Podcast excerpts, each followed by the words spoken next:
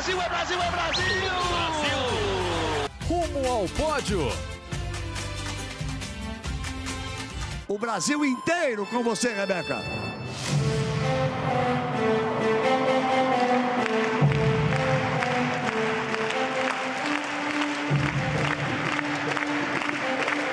Vamos ver a nota. Atenção, atenção. 13,666. É prata, é prata, é prata, é prata. Saiu a medalha, saiu a medalha inédita. É prata, é prata, é prata, é prata. Rebeca Andrade, do Brasil. Eu estava esperando poder narrar essa medalha, mas desde Atlanta. Ah, Rebeca, que maravilha. Uma medalha é sempre um orgulho. A medalha olímpica, chegar a uma Olimpíada é um orgulho para qualquer atleta. Conquistar uma medalha é uma história de vida. Conquistar uma primeira medalha de uma luta de tantas mulheres importantes. E aí a Rebeca está representando todas vocês aí. Todo esse trabalho que foi feito. É Rebeca do Brasil! Brasil! A medalha é sua. Mas ela é de muito mais gente, ela é de todas as suas companheiras, ela é de todo o seu esporte. Ela veio, ela veio, veio a medalha da ginástica feminina do Brasil. Brasil! Eu não sei se eu tenho mais idade para isso, não. Eu não sei se eu tenho roupa para abrir esse programa hoje, mesmo assim, saudações olímpicas. Obrigado, Galvão. Obrigado pela narração, pelo discurso. Este é o Rumo ao Pódio, podcast de esportes olímpicos da Globo. Eu sou Marcel Merguiz, estou em Tóquio, ouvindo, vivendo a história, uma parte muito importante da história do esporte olímpico brasileiro foi escrita hoje aqui em Tóquio. E novamente comigo, ele, curtindo tudo isso também, curtindo essa atmosfera toda de Tóquio, Guilherme Costa. Fala, Gui, tudo bom? Fala Marcel, bom dia, boa tarde, boa noite para todo mundo ligado no Rumo ao Pódio. É, cara, a, a, minha história com a Olimpíada não é tão grande ainda, né? Eu só tenho 32 anos, eu trabalhei em três Olimpíadas, vivi seis Olimpíadas que eu me lembro muito bem, mas hoje, sem dúvida nenhuma, foi o dia mais emocionante que eu vivi. Eu já vi em loco medalha de ouro do vôlei, medalha de judô, várias a medalha do Thiago Braz pro salto com o eu tava lá.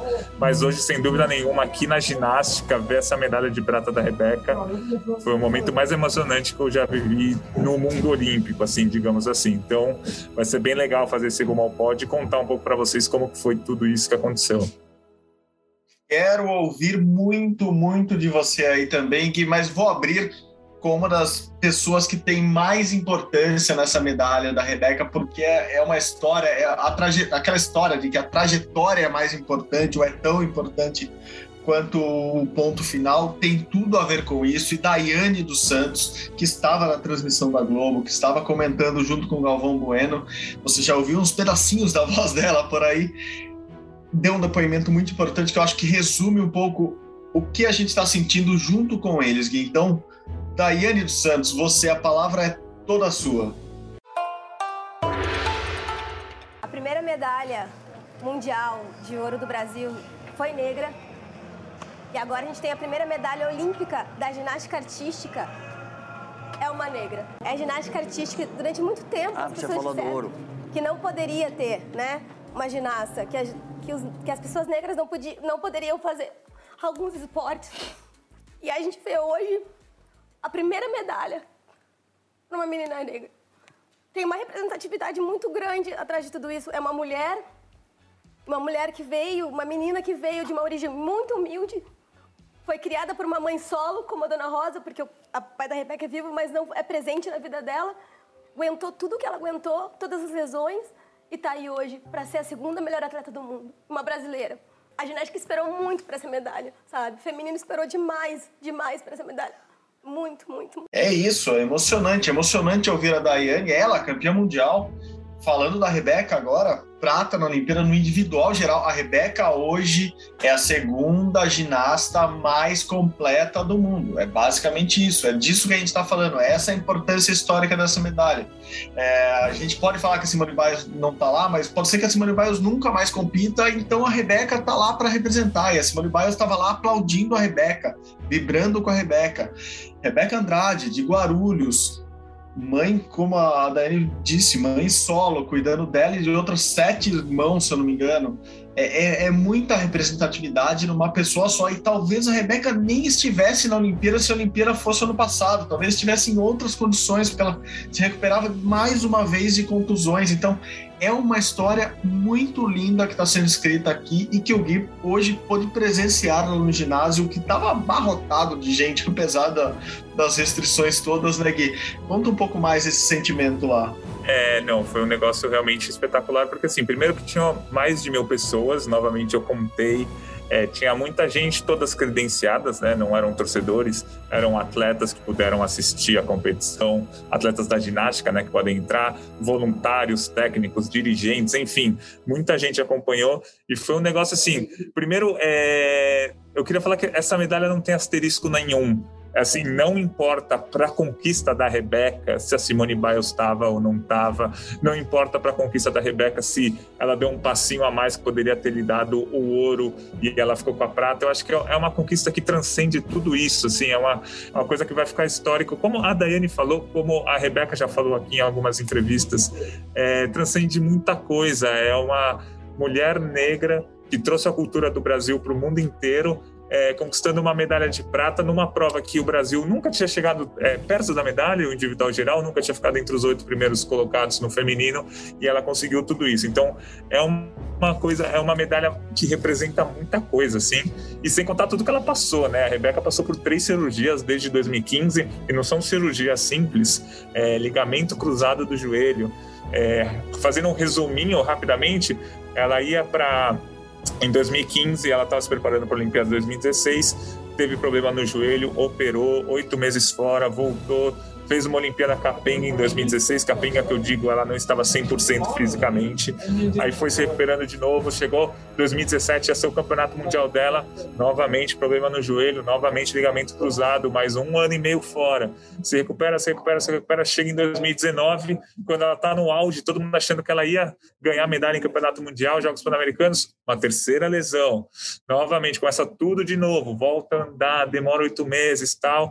Aí vem a pandemia que é, ajuda ela, né? Essa pandemia empurrou a Olimpíada do ano para frente, a Rebeca teve tempo de se recuperar e finalmente 100%, depois de 100, seis anos tentando ficar 100% fisicamente, ela chega numa grande competição e 100% fisicamente conquista a prata e pode conquistar outras medalhas, ela está na final do solo e do salto. Bom, Gui, vamos, vamos ouvir quem, quem interessa, então. Vamos ouvir Rebeca Andrade.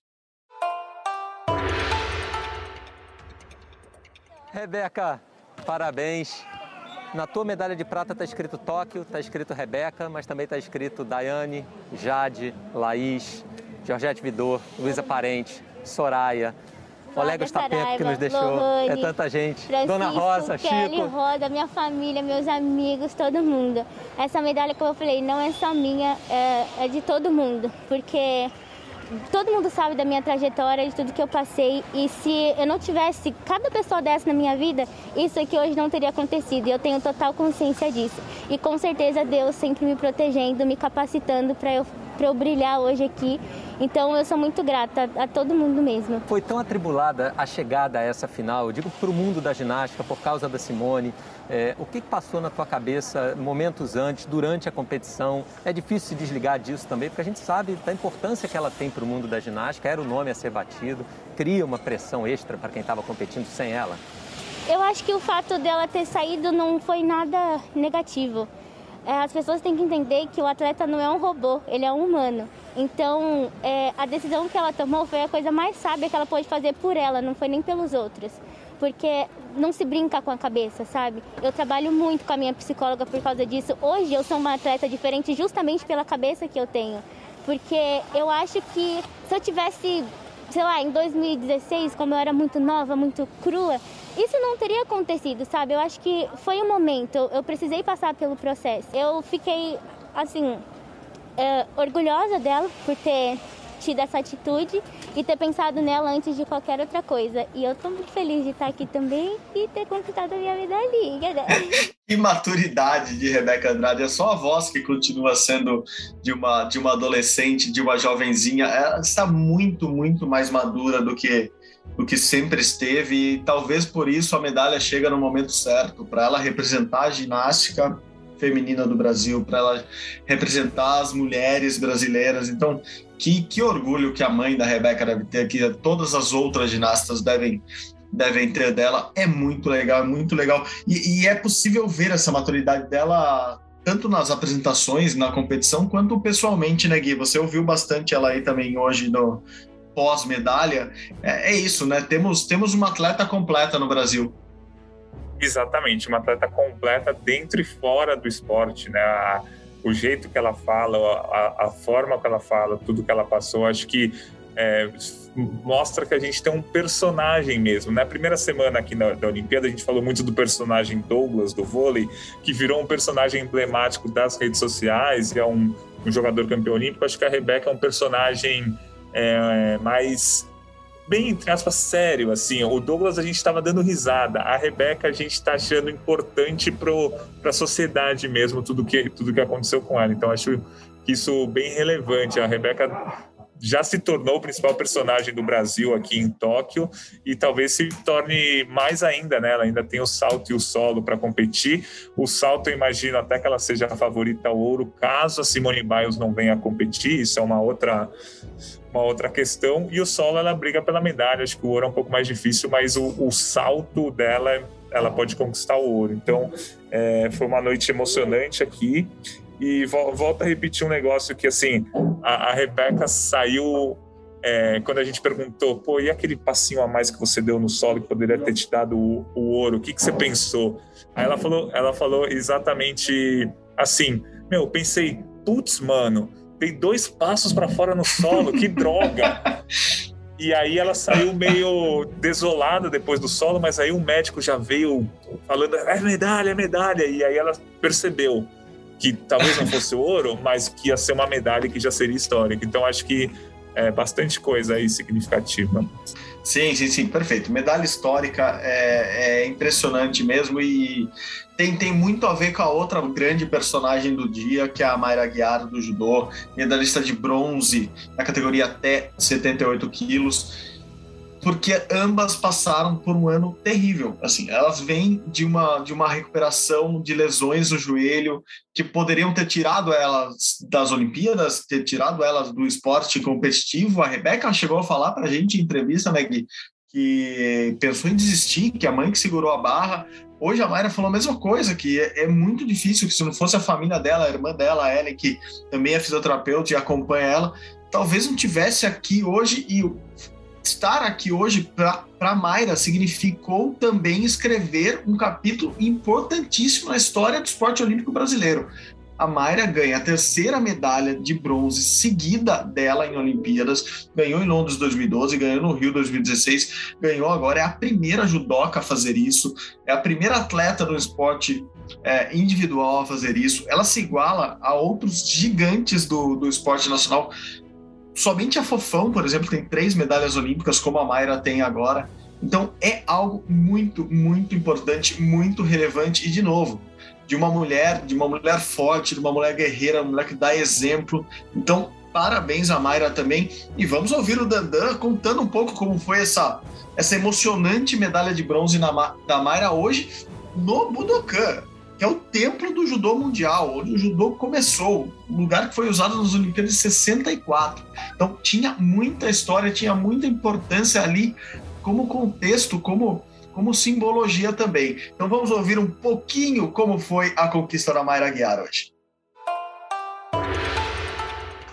Vai pra cima, começa o Saikomi tá imobilizando. É na contagem, é na contagem pra Mayra. Mais dois segundos tem Vazari.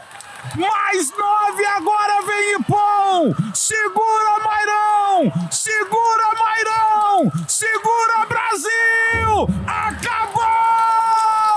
A Mayra é histórica.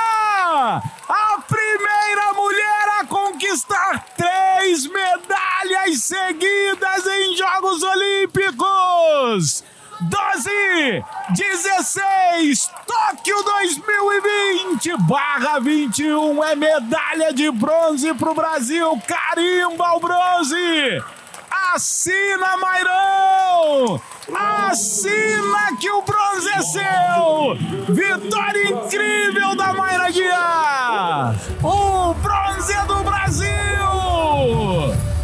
Impressionante. A Mayra estava muito, mas muito, mas muito feliz com o bronze depois que a gente conseguiu conversar com mais calma com ela depois do, do pódio. Ela estava realmente muito feliz e muito emocionada. E pensa, em setembro do ano passado ela estava lesionando mais uma vez. Assim como a Rebeca tem um histórico de lesões, a Mayra também tem um histórico triste de lesões e de recuperações importantes. Foi assim antes da, da conquista do Mundial dela.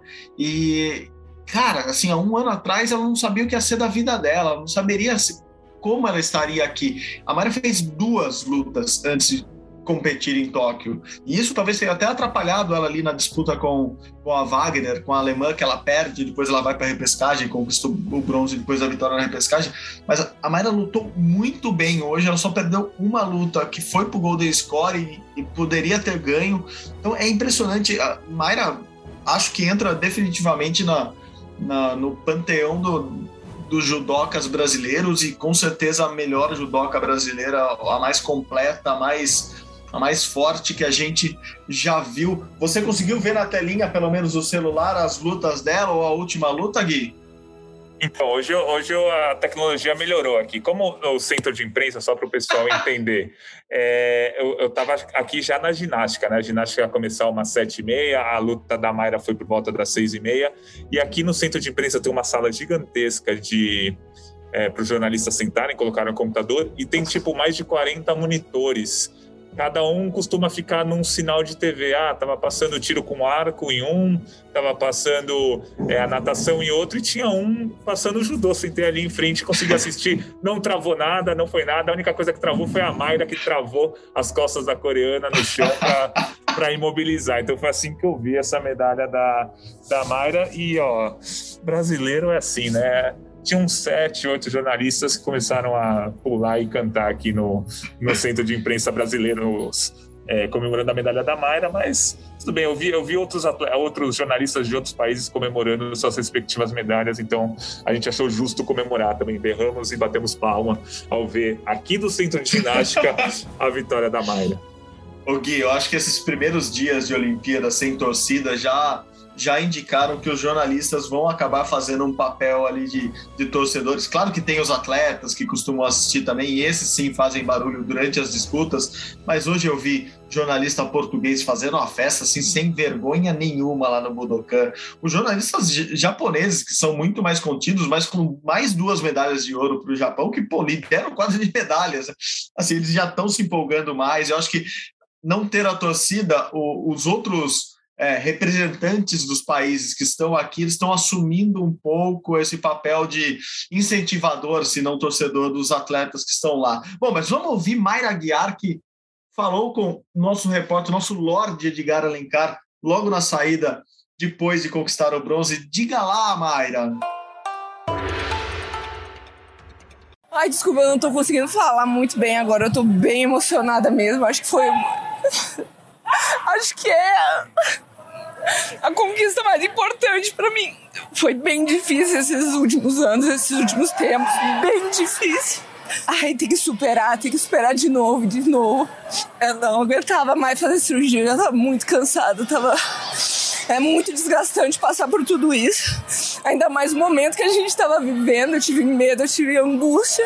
E eu continuei, sabe? Eu acreditei, eu continuei por pior que estivesse, sabe? A gente tentar dar o nosso melhor, a gente fazer o nosso melhor vale a pena. Então, realmente, eu tô bem emocionada, eu tô tentando me acalmar, mas, mas tá sendo muito importante isso pra mim.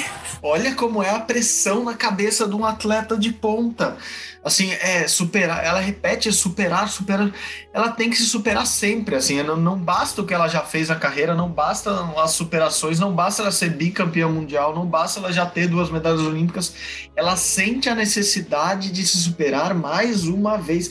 E no meio de uma pandemia, no meio disso tudo, assim, a, a história é tão bonita que a mãe teve que mandar um cachorrinho para ela se sentir é, acolhida, para ela ter com quem dividir. A irmã teve que ficar fazendo a, a, a, fisioterapia com ela em casa. E quem já fez qualquer sessão de fisioterapia que dure uma semana, um mês, sabe o quanto é difícil, o quanto depende depende tanto de você. Assim, é uma entrega tão grande para se recuperar. Imagina para se recuperar e voltar ao alto rendimento, ao alto nível para ser medalhista olímpica. É, é, é, muito, é muito difícil, é muito complicado mesmo.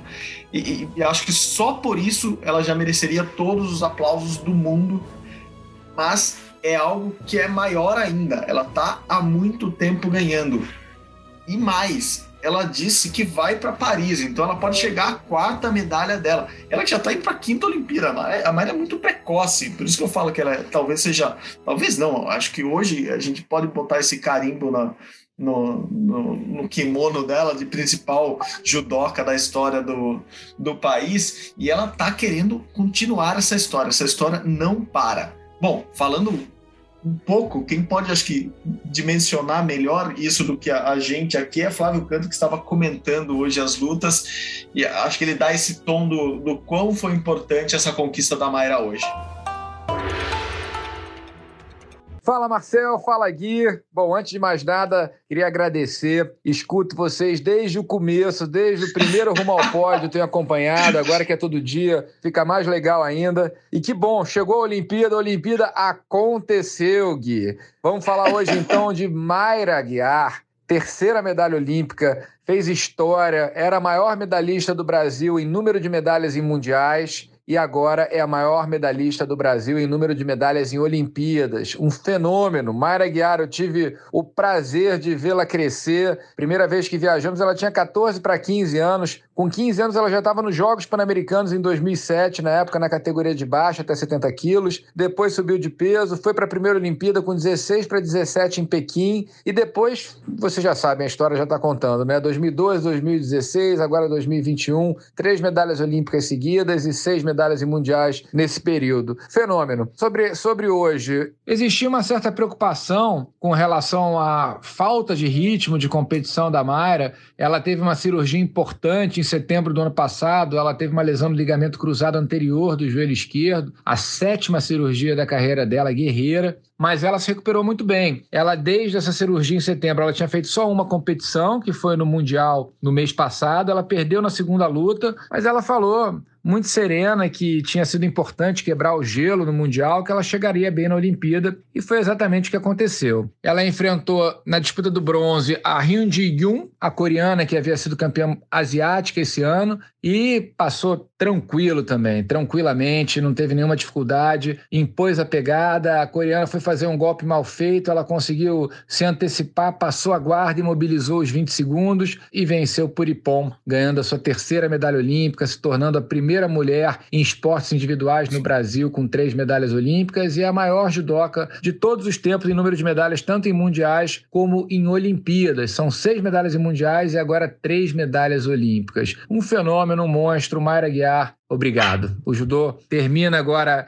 esse sexto dia de competição com 24 medalhas olímpicas na história. E um detalhe, eu sei que o Gui gosta disso: o Japão está com oito medalhas de ouro, uma de prata e uma de bronze, 10 medalhas em 12 categorias disputadas, sendo que são oito ouros. Eles queriam ganhar 14 medalhas, não conseguiram, mas o número de ouros está surpreendendo. E aí, Gui, segura esse ego agora. Como, tá, tá inflado ou não o ego do rumo ao pódio, o seu? E agora? Como, como que faz? agora é a hora que eu falo assim. Que honra, dá... rumo ao pódio. É. Eu falar, agora é a tá hora que a gente de fala medalha, assim. ao pódio. É, fala assim. É, é, dá a nota do dia agora, Gui, que vai ser alta mesmo, de qualquer jeito, depois desse elogio ao podcast.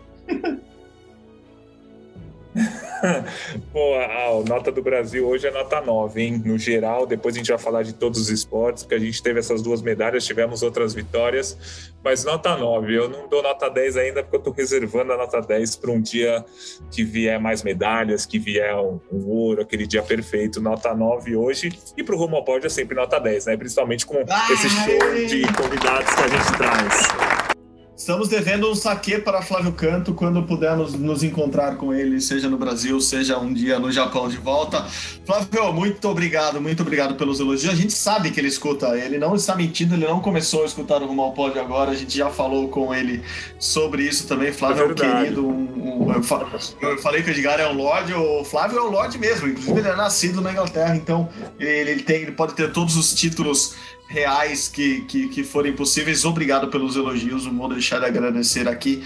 E obrigado pela aula. Deu uma aula. Eu nem precisei me estender muito aqui, porque ele já fez aquele resumão perfeito do que a gente precisava aqui do judô. E eu, como eu disse lá atrás, impressionante o que o Japão está fazendo, Gui. É impressionante. É, não só no judô, como em todas as modalidades, ou em muitas modalidades, eles estão liderando com a de medalha. Já passou uma semana de Olimpíadas e eles continuam liderando, assim, não é que aquele começo em que só tive dois esportes tal.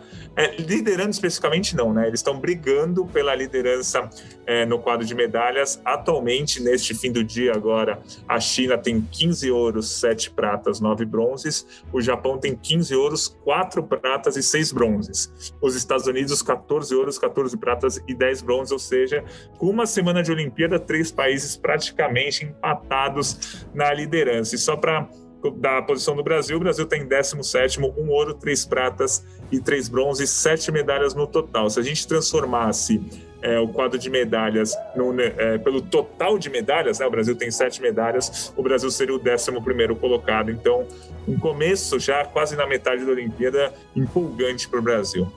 Não, boa, vou aproveitar esse, esse ganchinho aqui do, do meio do podcast para falar um pouco disso do quadro de medalhas, porque é uma pergunta que as pessoas estão fazendo muito pra gente, né, Gui? Se, se era isso mesmo, se era o esperado, porque a gente vê uma decepçãozinha aqui, daí compensa com uma medalhinha ali. É, na tua projeção, tava mais ou menos por aí? É só a medalha de ouro que tá faltando mesmo? Isso, então, é, atualizando a minha projeção, neste momento era para o Brasil ter sete medalhas, o Brasil tem sete medalhas. É claro que uma medalha compensou a outra, de todas as medalhas que aconteceram, a única medalha, digamos, cravada, a minha, foi da Mayra, a Mayra bronze é o que eu tinha colocado, a Raíssa trocou a cor da medalha, o Ítalo trocou a cor da medalha, o, o Daniel Carguinin foi uma surpresa que veio, mas o Taekwondo não conquistou medalha, enfim, era para o Brasil ter sete medalhas, o Brasil está com sete medalhas, só que na minha previsão era para ter dois ouros. É, ficou faltando aí um ouro do skate no street. O Brasil, entre aspas, só tem um ouro, mas eu acho que isso vai ser recuperável, porque assim, estou é, confiando no salto da Rebeca. Eu não quero nem ficar me estendendo sobre isso, porque eu não quero me iludir, mas acho que o salto da Rebeca vai vir essa medalha de ouro que, que escapou hoje, mas acho que vai vir esse ouro e vai fazer o balanceamento aí para a gente continuar na linha das, das previsões. Estamos todos iludidos, Gui. Não adianta, não adianta. Dias como hoje da Rebeca fazem a gente se iludir por mais medalhas. O dia como hoje, lá no Budokan, fez a gente se iludir com o Brasil, que amanhã tem o Baby e a Suelen no, nos pesados, depois tem equipes, já estão falando lá em mais três medalhas no judô. Calma, gente, calma, calma. Mas é isso, o dia de medalha sempre dá aquela empolgada. É normal, é normal. É, é Bom, verdade. Não, e assim, e só, só para fechar, desculpa, a gente falou bastante de judô, mas acho que vale fechar. É, o judô já conquistou as duas medalhas de bronze que estavam na conta de todo mundo. Assim, era dois bronzes, estava ok. O que vier é lucro, sendo que esse o que vier são três boas chances de medalha do Brasil: a Maria Suelen, o Rafael Silva e a competição por equipes. Então, realmente o que vier é lucro e vai vir alguma coisa dessas três provas. Concordo, concordo, tô contigo nessa. Bom, o que não era esperado de maneira nenhuma, a gente falou aqui, era inesperado até que elas viessem para Tóquio. A dupla feminina de tênis do Brasil hoje fez uma semifinal, fez a semifinal dura, mas infelizmente perdeu. E essa sim podem disputar uma medalha de bronze, que a gente até sonhou lá atrás com o Marcelo Melo e o, e o Bruno Soares conquistando uma medalha inédita, inédita do Brasil no, no tênis, e agora não. Agora tá com a Laura Pigossi e a Luísa e a Luísa Stefani que podem conquistar essa medalha de bronze hoje. Elas perderam, infelizmente, mas quem conta mais pra gente como foi esse dia no tênis é o Narc Rodrigues. Fala, Narc.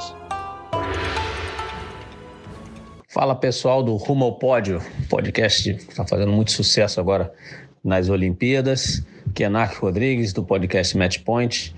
Hoje não deu para as meninas, lutaram, tiveram boa vantagem ali.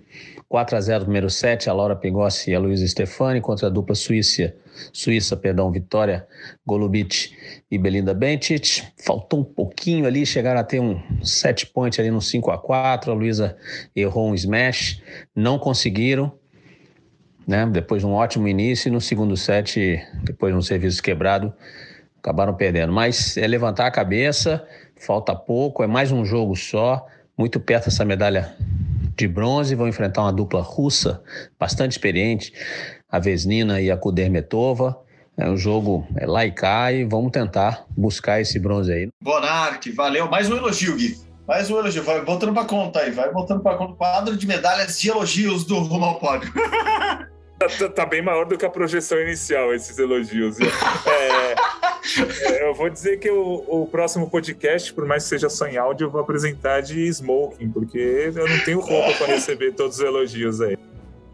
Não, a projeção de elogios era dois, né? Um da sua família, um da minha família, e eles não iam escutar o podcast, eles iriam só elogiar, dizendo que estão escutando, mas não estão, porque eles estão acompanhando a Olimpíada durante a madrugada, dormindo durante o resto do dia, trabalhando, e, e da, iam dar aquela moral pra gente. Já estou muito feliz com a contagem de elogios aqui do podcast. Bom, fala em elogio, vou pular para uma que eu sempre elogio. Eu vou chamar a Fabizinha, que a gente ama de paixão, para comentar mais uma vitória do Brasil no vôlei de quadra, no vôlei feminino, mas com aquele, ah, aquele parênteses chato que a Macris se lesionou e daí sem Macris eu, eu começo a ficar muito preocupado, mas quem conta mais sobre isso é a Fabizinha. Te amamos, Fabi, diga lá. Fala Gui, fala Marcel, toda a galera que prestigia o Rumo ao Pódio passando para trazer boas notícias da seleção feminina de vôlei. Brasil que venceu o Japão com autoridade, né, por 3 a 0. Vou começar pelas notícias boas, né? O Brasil garantiu classificação para a próxima fase, agora vai só entender melhor diante dos próximos dois jogos em qual colocação o Brasil vai ficar, né? Enfrenta a Sérvia na próxima rodada, que também está invicto assim como o Brasil, e depois a frágil seleção do Quênia, né? E o Brasil pontuou muito bem nos bloqueios, foram 16 pontos, 12 marcados pelas centrais brasileiras, né? Carol Gataz fez seis e a Carol Ana Carolina fez também os seis. Então, assim, uma belíssima atuação nesse fundamento do time brasileiro. Chamar atenção também para a regularidade da Fernanda Garay, né? aos 35 anos, jogando muita bola, foi a principal pontuadora do Brasil com 13 pontos. Gabi também, extremamente regular, com 11. Natália, né? foi a grande novidade do time, entrou como oposta, né? o Zé Roberto Tandara, que faz uns Jogos Olímpicos ainda, uh, de certa forma, irregular, né? não tendo aquela performance que a gente espera dela. E a Natália veio para somar, né? A versatilidade da Natália faz com que o Zé possa ter essa possibilidade de utilizá-la também como oposta, né? Zé Roberto tirando coringa da cartola aí para variar um pouquinho nosso tricampeão olímpico. Agora, a parte ruim, viu, Gui, Gui Marcel? Olha, a Macris teve uma lesão no tornozelo, uma lesão aparentemente importante, né? Ela, inclusive, deixou a quadra, a Roberta terminou jogando a partida e preocupa, né? Só temos duas levantadoras, ela era titular, Vamos aguardar aí as próximas informações, porque foi uma lesão daquelas que, quando você assiste a imagem, você fica um pouco impressionado. Mas é isso, fico por aqui. Seleção feminina classificada para as quartas de final. Agora só falta definir o cruzamento. Um abraço a vocês. Beijão, Fabi. Beijão, beijão, beijão. É, agora quartas e finais, masculino e feminino, é outro campeonato que começa. A gente sabe que, que é muito mais complicado que o famoso tudo pode acontecer, tudo pode acontecer sempre, eu sei, mas é outro campeonato, né? Tudo que passou, passou.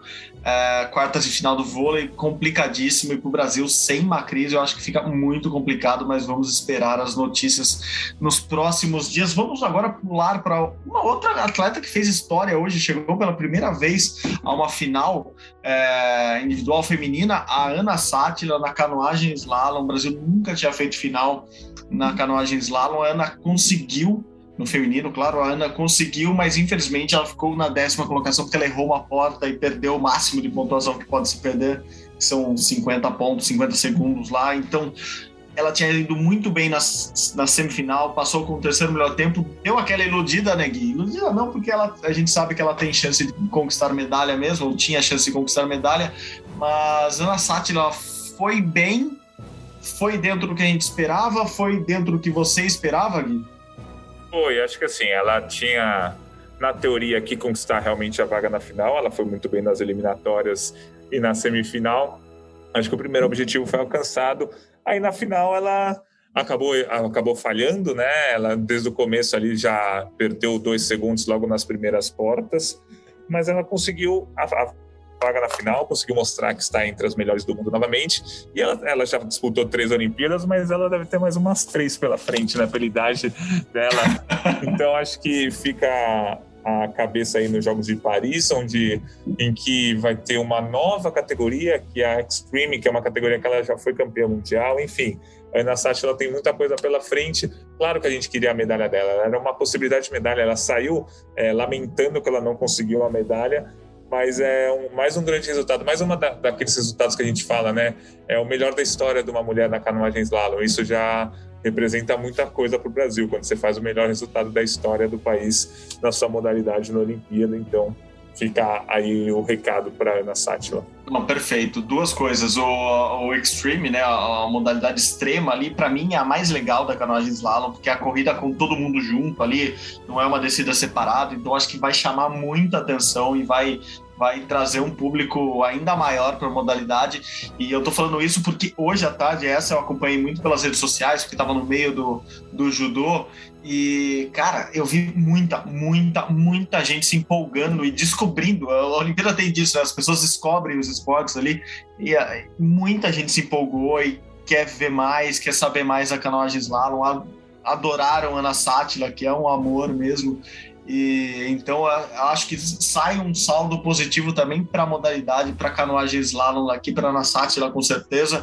E ela tem muito tempo pela frente mesmo. A gente até brincou com ela na entrevista que a gente fez aqui no Malpone, que parece que ela tem sempre 20, 20 e poucos anos ainda, ela não envelhece, porque ela começou muito jovem mesmo.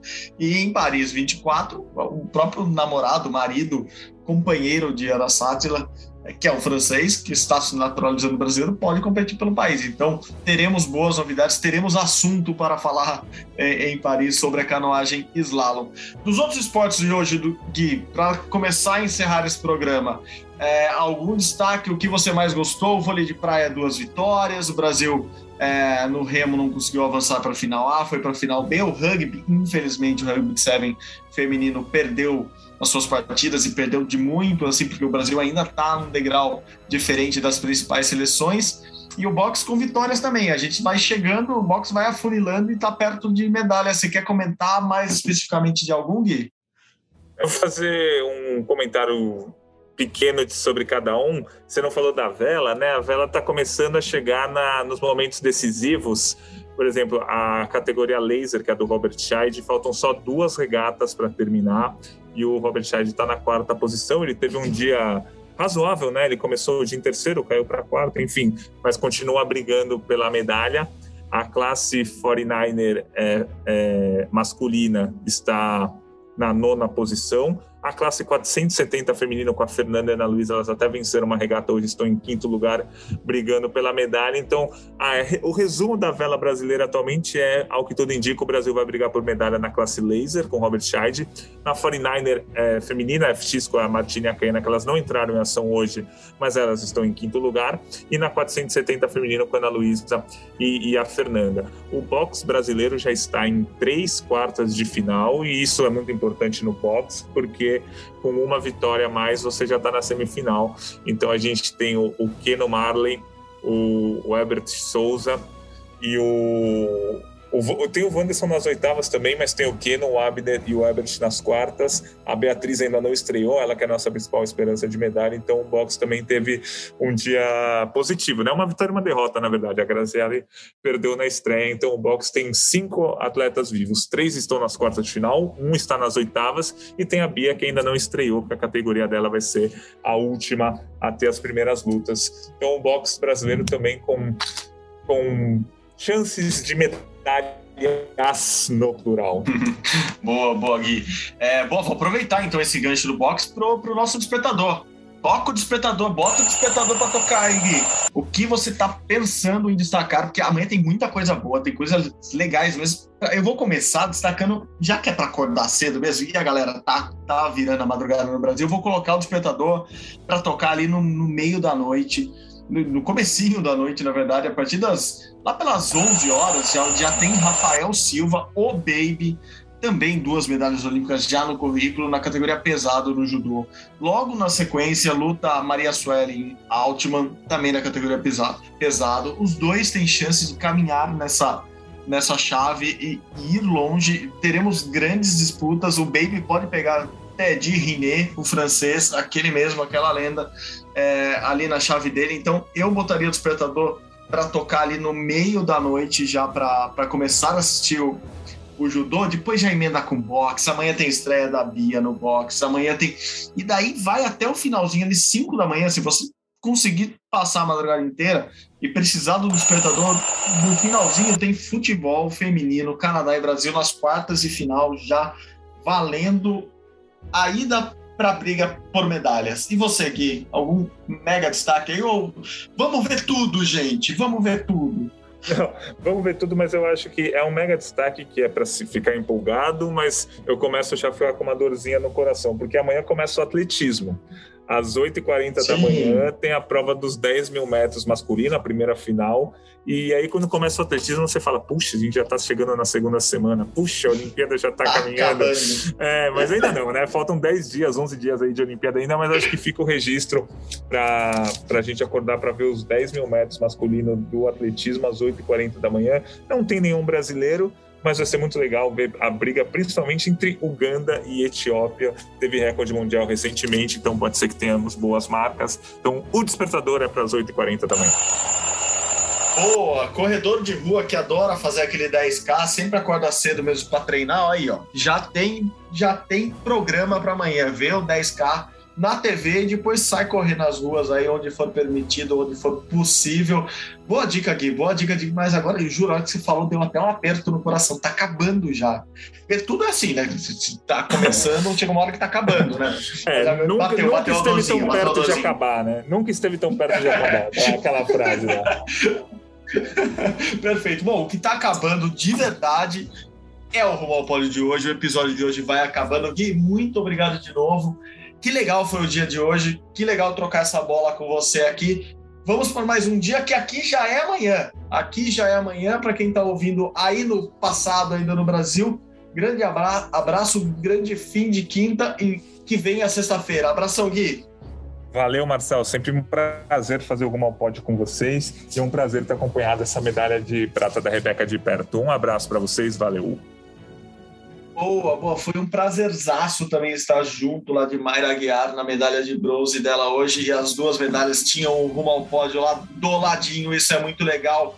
E assim, vamos encerrando mais esse episódio que tem produção minha e de Guilherme Costa, além de toda a nossa retaguarda lá no Brasil que está trabalhando arduamente também nas madrugadas para nos ajudar e para botar esse programa no ar. A edição de hoje é de Maurício Mota e de Raíra Rondon. A coordenação é de Rafael Barros e a gerência de André Amaral. Você encontra o nosso podcast lá na página do GE, ge.globo barra rumo ao pódio ou nos agregadores de notícia e podcast de sua preferência. Muito obrigado a todos pela companhia novamente.